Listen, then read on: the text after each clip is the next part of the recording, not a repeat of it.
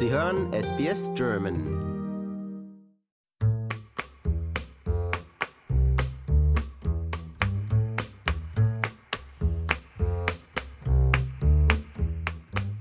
Claudia von Solta ist die neue Honorarkonsulin der Salomonen in Deutschland. Was sie in dieser Position genau zu tun hat und warum ausgerechnet eine deutsche Frau die Salomonen vertritt, das hat sie meiner Kollegin Barbara Barkhausen im folgenden Interview erzählt. Ja, herzlich willkommen bei SBS Radio, liebe Frau von Seuter. Ersetzen Sie denn jetzt einen Kollegen von den Salomonen oder ist das jetzt ein komplett neues Amt, was Sie da angenommen haben? Nein, ich verdränge auf keinen Fall einen Kollegen. Es ist tatsächlich so, wie Sie es vermutet haben. Äh, die Salomonen hatten bis dato äh, keine Repräsentanz, also weder eine Botschaft noch eine konsularische Vertretung in Deutschland und möchten, das ist wohl der Plan, in den nächsten Jahren mehr Gesicht in Europa bekommen. Äh, letztes Jahr im November wurde ein Honorarkonsul in UK installiert und ich bin jetzt die erste Vertreterin der Salomonen in Deutschland. Deutschland Honorarkonsulin für alle 16 Bundesländer. Und gibt es da auch viele salomonische Bürger in Deutschland? Nein, äh, ich hatte ja tatsächlich äh, geraten und dachte so, es seien zehn, die ich äh, honorarkonsularisch vertreten muss im Fall der Fälle. Aber ich wurde eines Besseren belehrt, es sind genau zwei an der Zahl in Deutschland. Also eine sehr übersichtliche Aufgabe, was diese klassischen konsularischen Hilfstätigkeiten angeht. Also es geht ein bisschen darum, auch die Salomonen zu vertreten und vielleicht auch ein bisschen Werbung für das Land zu machen, nehme ich an. Ja, der Fokus meiner Tätigkeit wird tatsächlich darin liegen, dass ich äh, Netzwerke aufbauen soll, dass ich PR machen soll für dieses Land. Denn es ist tatsächlich so, wir sind in Deutschland und äh, nur die wenigsten wissen überhaupt, wo die Salomonen liegen. Also da gilt es wirklich Pionierarbeit zu leisten, äh, aufzuklären, die Salomonen in der Südsee, wir haben Polynesien, Mikronesien, Melanesien, sind in Melanesien und äh, immer eine Reise wert. Und wie kamen Sie jetzt an diese Position? Haben Sie denn in Honiara gelebt oder auf den Salomonen? Tatsächlich, ich war von 2011 bis 2014 vier Jahre Resident auf den Salomonischen Inseln und äh, da lernt man natürlich nicht nur das ganze Land touristisch kennen, sondern wenn man wirklich da lebt, ist das auch eine Sache. Man lernt die Einheimischen kennen, auch die Probleme eines solchen Landes und natürlich äh, lernt man auch, äh, würde ich mal sagen, in der Staatsspitze die Lenker und die Führer kennen. Äh, insofern insofern waren wir bekannt. Ich war mit meinem damaligen Ex-Partner auf den Salomonen als die deutschen Nummer sieben und Nummer acht. Und als wir dann äh, das Land verließen, äh, sind wir dann auch äh, ein paar Jahre später oder ich ein paar Jahre später wirklich gefragt worden, ob ich das machen möchte, aus dieser, äh, aus dem Umstand heraus, dass ich wirklich auf den Salomonen leibhaftig gelebt habe. Sie haben gerade die Probleme angesprochen. Was sind denn die größten Probleme auf den Salomonen? Ist es tatsächlich der Klimawandel? Also äh, aus meiner Warte, ich kann es ja beschreiben, ich habe es ja erlebt, ist es tatsächlich so, dass das jetzt im, in, im Anbeginn ist. Die Inseln sind ja 990 an der Zahl, die das salomonische Staatsgebiet umschreiben. Und äh, die ersten verschwinden tatsächlich. Es ist jetzt nicht so gravierend möglicherweise wie in Fidschi, wo äh, die ersten Umsiedlungsmaßnahmen durchgeführt werden, sind vor allen Dingen die Kleinen betroffen, weil Viele, viele der Inseln sind ja überhaupt nicht besiedelt, sondern wirklich nur die großen. Ähm, das ist auf der einen Seite äh, für die Bevölkerung gut, auf der anderen Seite birgt das natürlich die Gefahr, dass man auch ein bisschen diese Vogel-Strauß-Taktik da führt und sagt, das sind jetzt erstmal nur die Kleinen, die betreffen uns momentan noch nicht, weil noch keiner drauf wohnt. Ähm, insofern wird das Problem etwas vor sich hergeschoben und das ist ja auch ein Land, was relativ ohnmächtig ist, diese dieser Klimawandelkatastrophe zu begegnen, einfach aus der monetären Sichtweise. Denn äh, die Salomonen gehören zu den AKP-Staaten nichts anderes als ein anderes Wort für Entwicklungsländer und äh, haben schlicht und ergreifend auch nicht das Budget dafür. Es ist tatsächlich, so sagte es der Botschafter auch vor drei Wochen, äh, ein Problem. Die Salomonen haben, wie auch die anderen Pazifikstaaten, nicht den Klimawandel verursacht, sind jetzt aber die großen Leidtragenden. Also das ist eine der großen Aufgaben des Staates. Äh, was gab es noch für Probleme, denen ich gewahr wurde? Äh, vor allem auch das ganze Thema Abfallmanagement, Entsorgung. Also auf den Salomonen in der Hauptstadt Honiara, wir reden ja hier von äh, mehreren hunderttausend Einwohnern, haben wir wirklich das eklatante Problem, dass keine funktionierende Abfallwirtschaft existiert. Also äh, es ist tatsächlich Goodwill, ob die Leute ihren Müll äh, auf den äh, Müllberg der Stadt schaffen und in welchen Frequenzen das passiert. Äh, andere sind da nicht so vorbildlich und schmeißen alles in den White River. Das ist der äh, lokale Fluss in der Hauptstadt Honiara. Und in einigen Ecken sieht es dann auch dementsprechend aus. Aber Sie waren ja jetzt mehrere Jahre da. Ich nehme jetzt mal an, es gibt auch positive Seiten und äh, gibt auch Sachen, die Sie wahrscheinlich fasziniert haben und in dem Land auch dann doch festgehalten haben, oder? Ja, natürlich. Also ich möchte Ihnen kurz beschreiben, warum ich mich damals überhaupt für die Salomonen entschieden habe. Es ging darum, ein Business in der Region aufzuziehen zum Thema Tauchen. Und ich habe eine mehrwöchige Discovery-Expedition gestartet und habe mir angeschaut, ich war damals äh, stationiert in Thailand äh, und habe dann äh, während dieser Reise mir angeschaut Papua-Neuguinea, Samoa und die Salomonen. Und es gab einen ganz klaren Pluspunkt für die Salomonen. Warum habe ich mich für dieses Land entschieden? Weil es ein absolutes Taucherparadies ist. Zum einen gehören die Salomonen zum sogenannten Coral Triangle. Das ist der, äh, das Dreieck, das geografische Dreieck mit dem größten Korallen- und Fischreichtum weltweit. Im Norden Palau, im Westen Papua-Neuguinea und im Osten Fidschi und die Salomonen mittendrin. Und es ist wirklich äh, dahingehend ein großes Taucherparadies, aber auch äh, für Nischentaucher, die sogenannten Wreckdiver, ist es ein absolutes Eldorado, denn wer geschichtlich bewandert ist, wird es wissen, die Salomonen lieferten äh, 1943, 44 einen unglaublichen Schauplatz für das Kriegsgeschehen der Amerikaner gegen die Japaner, allen bekannt sicherlich die Schlacht von Guadalcanal. Und das ganze Zeug, möchte ich jetzt mal äh, despektierlich sagen, was da abgeschossen wurde vom Himmel und was versenkt wurde auf dem Meer, schlicht Flugzeugwracks und Schiffswracks liegen alle da unten.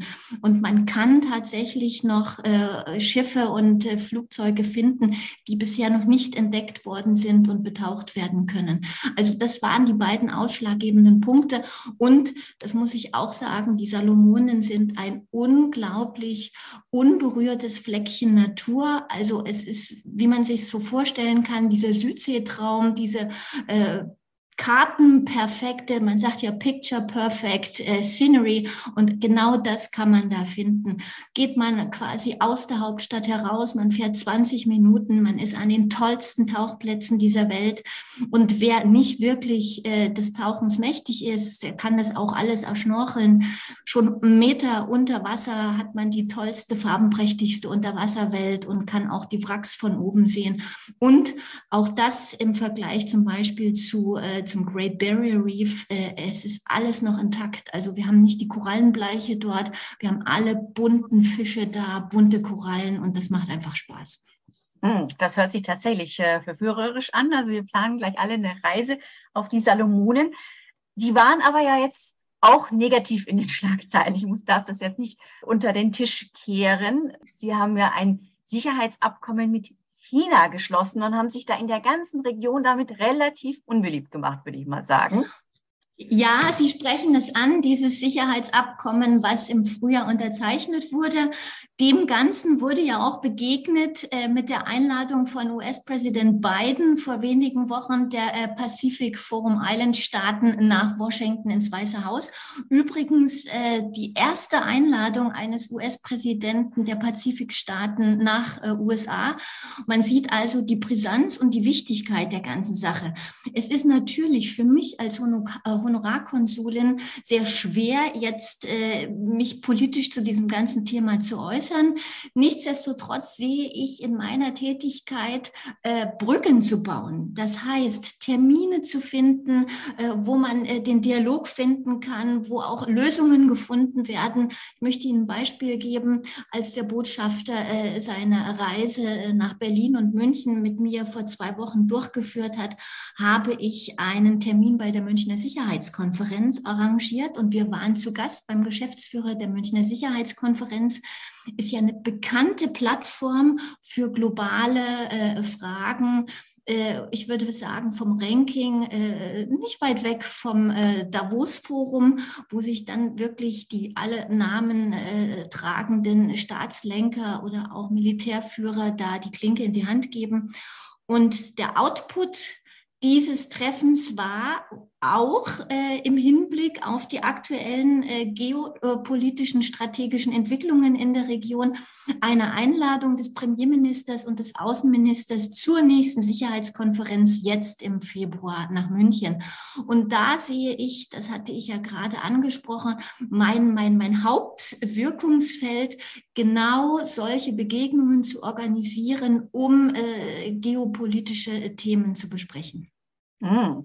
Und man muss vielleicht für unsere Hörerinnen und Hörer nochmal dazu sagen, der Botschafter, von dem Sie sprechen, das ist der Botschafter der Salomonen für die Europäische Union und der sitzt in Brüssel. Ganz genau, äh, da es ja ein AKP-Staat ist, können die Salomonen sich nicht in jedem europäischen Land eine Botschaft leisten. Und äh, dieser Botschafter operiert von Brüssel aus, wie Sie es gerade sagten, und betreut die europäischen Länder. Ein ganz interessanter Aspekt ist ja, wer in der Geschichte bewandert ist. Wir kommen schon wieder zur Geschichte, die ja. Sie ja schon ausführlich beschrieben haben. Aber die Salomonen haben ja auch ein bisschen eine deutsche Geschichte. Nicht unbedingt eine rühmliche, nämlich aus der Kolonialzeit, äh, wo die Deutschen auf den Salomonen waren. Was ist denn davon heute noch übrig? Ist das in positiver Erinnerung, in negativer Erinnerung? Gibt es noch Brücken? Sie waren ja selbst Jahre da. Hat man Sie da auch mal angefeindet? Ja, ja, richtig. Also Sie sagen das schon. Äh, die Salomonen waren ja deutsches Protektorat von 1886 an für sieben Jahre und dann gab es so einen ominösen Tausch äh, mit dem United Kingdom. Aber es ist tatsächlich so, wenn man durch die Hauptstadt fährt, äh, Honiara, die Hauptstraße, sieht man noch Relikte und Rudimente aus dieser Zeit, beispielsweise Beschriftungen an Häusern. Da gibt es Häuser, die werden noch mit H H-A-U-S, also so wie man es auch auf Deutsch prononziert, äh, beschriftet. Oder ich werde auch oft angesprochen, wenn ich unten bin, ach, Deutsch, also es ist doch ein, äh, ein positiver belegter Aspekt, auch wenn es aus dieser äh, negativ belegten äh, Kolonialzeit kommt.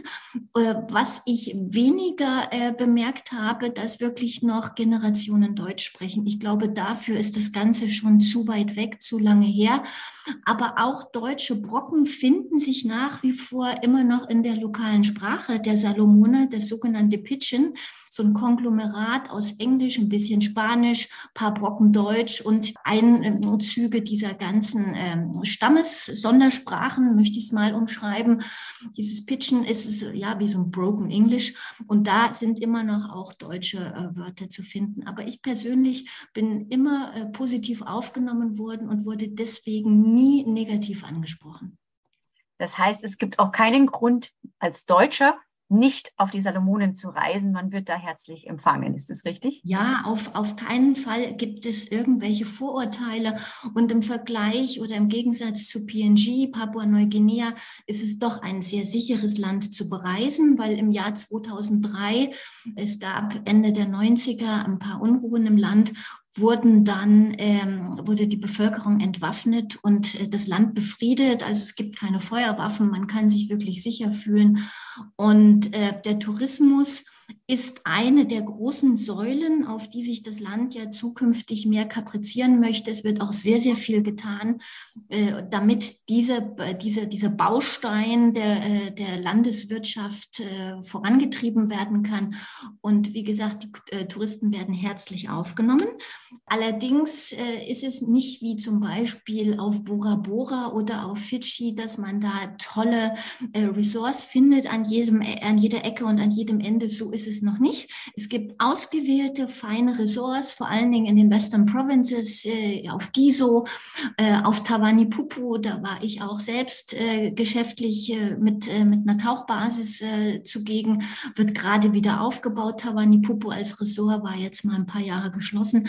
Also wenn man lange genug sucht, kann man auch so ein paar Perlen finden.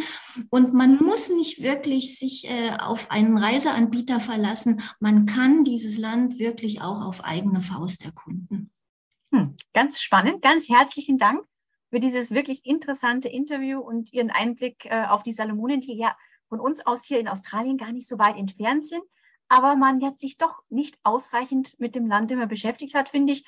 Und äh, erst jetzt durch äh, den Sicherheitsdeal ist es so ein bisschen mehr in den Vordergrund gerückt. Eigentlich schade, dass man sich davor nicht mehr gekümmert hat.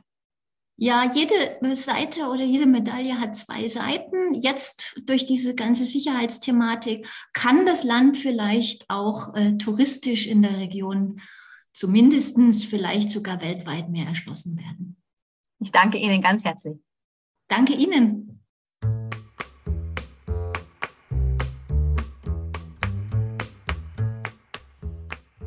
Wir hörten ein Gespräch von Barbara Barkhausen mit der ersten deutschen Konsulin für die Salomonen, einer Honorarkonsulin namens Claudia von Seuter.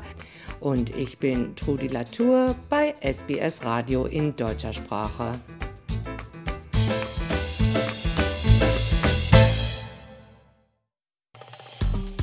Wir sind SBS German. Weitere Inhalte finden Sie auf sbs.com.au/german.